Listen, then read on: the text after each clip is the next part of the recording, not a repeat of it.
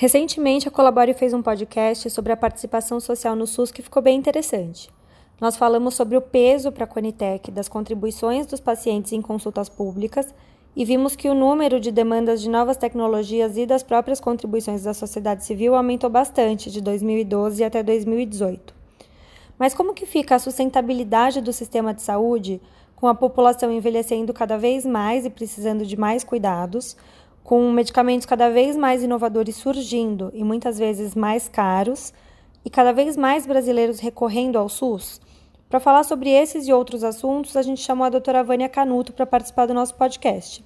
A doutora Vânia é diretora do Departamento de Gestão e Incorporação de Tecnologias em Saúde do Ministério da Saúde.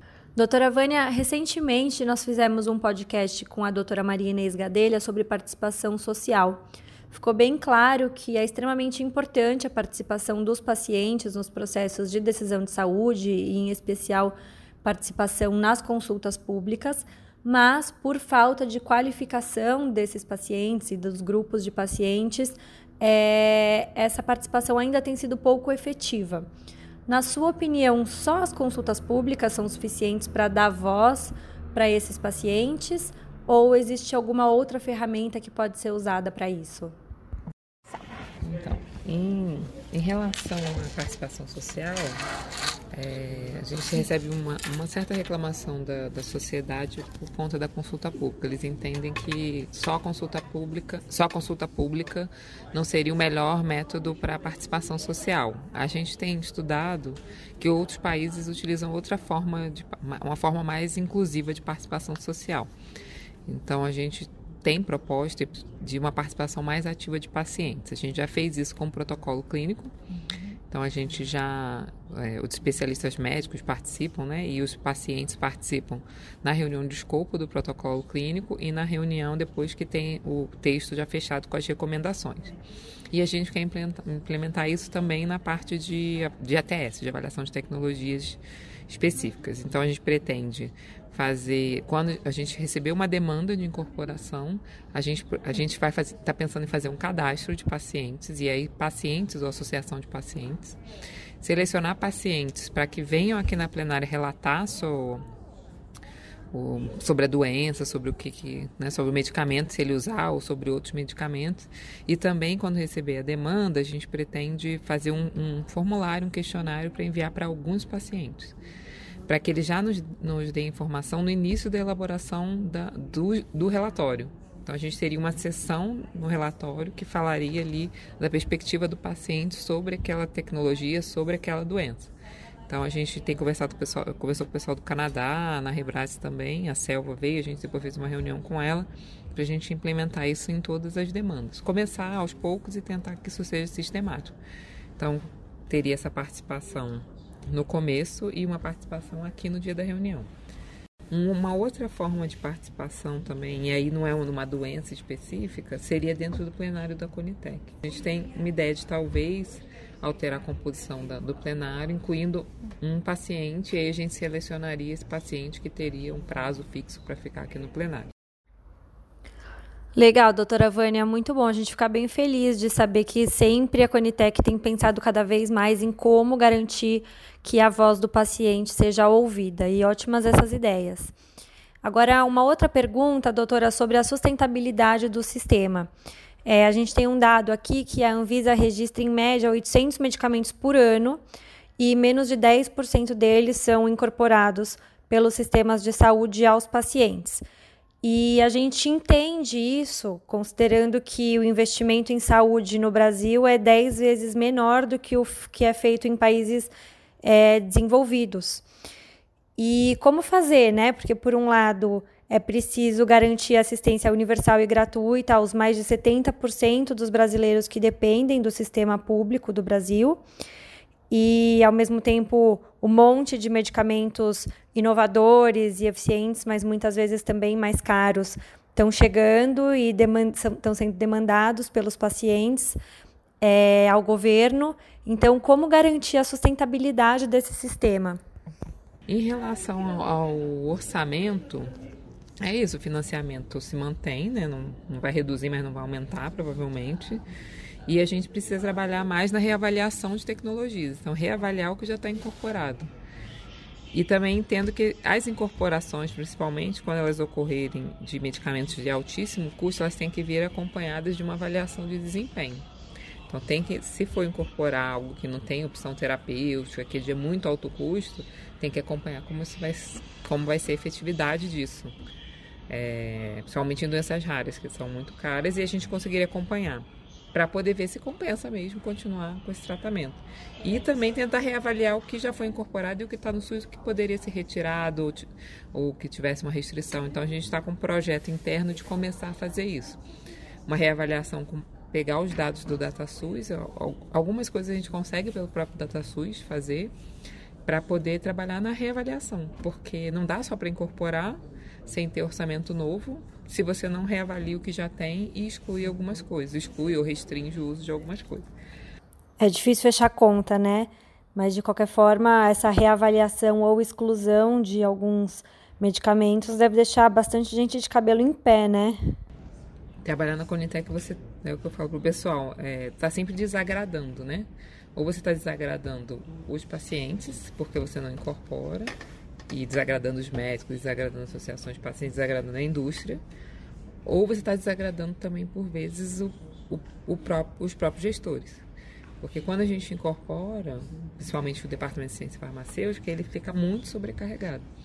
Não só na parte financeira, mas na parte de, de logística, né, de como fazer essa compra. Porque desde que a Conitec foi criada, 99,9% das coisas que foram incorporadas ficaram na conta do Ministério da Saúde. Isso é muito ruim. Então, existe uma, um, uma sobrecarga de, de trabalho nessa área da assistência farmacêutica para a compra de medicamentos. Então, a gente desagrada, desagrada dentro e desagrada fora. Uma outra solução que poderia ser dada, e, e, a gente nunca conseguiu dentro do Ministério, é que tivesse um orçamento específico para incorporação. Então, no ano de 2020, vocês têm aqui tantos bilhões de reais, sei lá, um bilhão de reais para incorporar.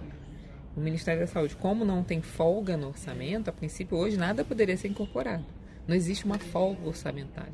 A folga ela vai sendo criada ao longo do ano com as negociações de preço, redução de preço, é, ou entrada às vezes de uma outra tecnologia, uma substitui a outra. Não tem uma folga de orçamento, mas ideal que tivesse assim estabelecido. Ó, são, vocês têm tanto, daqui não passa. Eu até falei com o nosso secretário, falei assim, olha, Denis, a gente tem que... Porque cada deputado e senador que vem aqui com uma demanda de corporação para doenças raras, a gente tem que devolver para ele e falar assim, então vamos criar um fundo de doenças raras, de doenças de alto custo.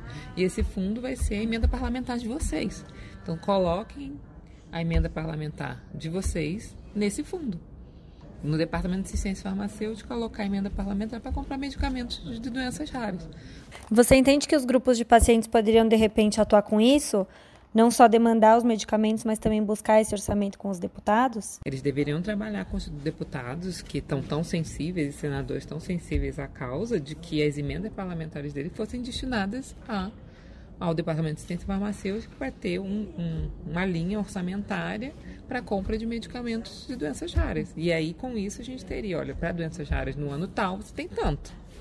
Então, a gente conseguiria trabalhar de forma eu brinquei que a gente criar um fundo, um fundo para isso. Com, né? Eles têm, acho que uns 15 bilhões de reais, não sei quantos bilhões, muito dinheiro, só de emenda parlamentar impositiva. Então, ao invés de ficar construindo hospital que não funciona, o, UPA que não funciona, o que não funciona, podia destinar a compra desse medicamento que eles é, tem comissão, subcomissão no Senado, tem subcomissão na Câmara de Doenças Raras, mas o dinheiro não tem. Ninguém trata de dinheiro.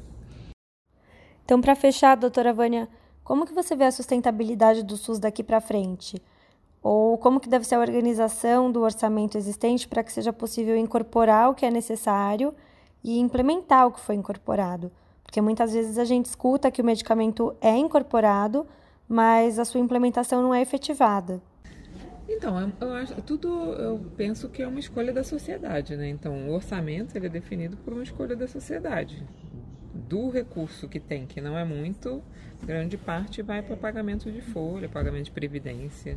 Sobra pouca coisa. E disso aí a sociedade escolheu que um percentual vai para saúde, um percentual vai para educação. Ele não é suficiente, ele é muito abaixo do que países que quer, como o Reino Unido, é, e tem o um sistema universal. Mas hoje é o, é o, recurso que a gente tem. Depende da sociedade lutar para que a gente tenha um sistema público inclusivo, que todo mundo utilize o sistema público. Então, quanto mais pessoas, é, mais brasileiros precisarem do SUS, ele ele vai melhorar, porque quando você usa, você vai querer que algo seja melhor. Enquanto o SUS for na cabeça de algumas pessoas apenas um, um, sistema de pessoas mais pobres, aí fica difícil você convencer a sociedade que precisa mais recursos. Porque a alocação de recursos é feita pela sociedade, escolhida pelo Congresso Nacional. O Congresso Nacional, quer dizer, a sociedade escolhe o Congresso e o Congresso define a distribuição, a alocação de orçamento. Se não tem mais dinheiro é porque, de alguma maneira, a sociedade escolheu que não deveria ter mais. E se começar a usar mais, vai, vai ver que precisa de mais. Então, é uma escolha do, do país, tem que pensar coletivamente, porque ninguém consegue pagar esse tipo de, de medicamento. Aí judicializa, judicialização chega uma hora que não funciona, porque às vezes você judicializa e não recebe. Você não adianta judicializar o Estado, o município, e não tem dinheiro para pagar. É judicializar e não vai receber. Você chega num, num nível da insustentabilidade. É, são muitos os desafios que a gente enfrenta para ampliar o acesso à saúde no Brasil. A Colabore trabalha com isso, inclusive temos feito muito trabalho de capacitação de associações de pacientes e de pacientes para que eles possam participar das consultas públicas de maneira mais ativa e qualificada. Uh, e a ideia, doutora Vânia, de falar sobre o orçamento da saúde com os parlamentares, tendo em vista todas essas incorporações, já é uma iniciativa que a Colabore vem trabalhando e essa conversa nos incentiva ainda mais a aumentar o nosso trabalho em relação a tudo isso. Nós acreditamos que as incorporações precisam acontecer, mas precisamos também pensar na sustentabilidade de todo o sistema. E aí o desafio da emenda parlamentar é justamente o da sustentabilidade, já que os parlamentares recebem esse dinheiro por um ano. E aí, se o parlamentar coloca o dinheiro nesse fundo e o medicamento dos pacientes é comprado com esse valor, no ano seguinte, nós não temos a certeza de que o mesmo valor vai estar disponível para o parlamentar e até mesmo se vai ser o mesmo parlamentar. Então, estamos pensando no melhor desenho para essa utilização das emendas a longo prazo. Então, muito obrigada, doutora Vânia, foi ótimo tê-la aqui com a gente hoje. Eu sou a Carolina Cohen e até a próxima.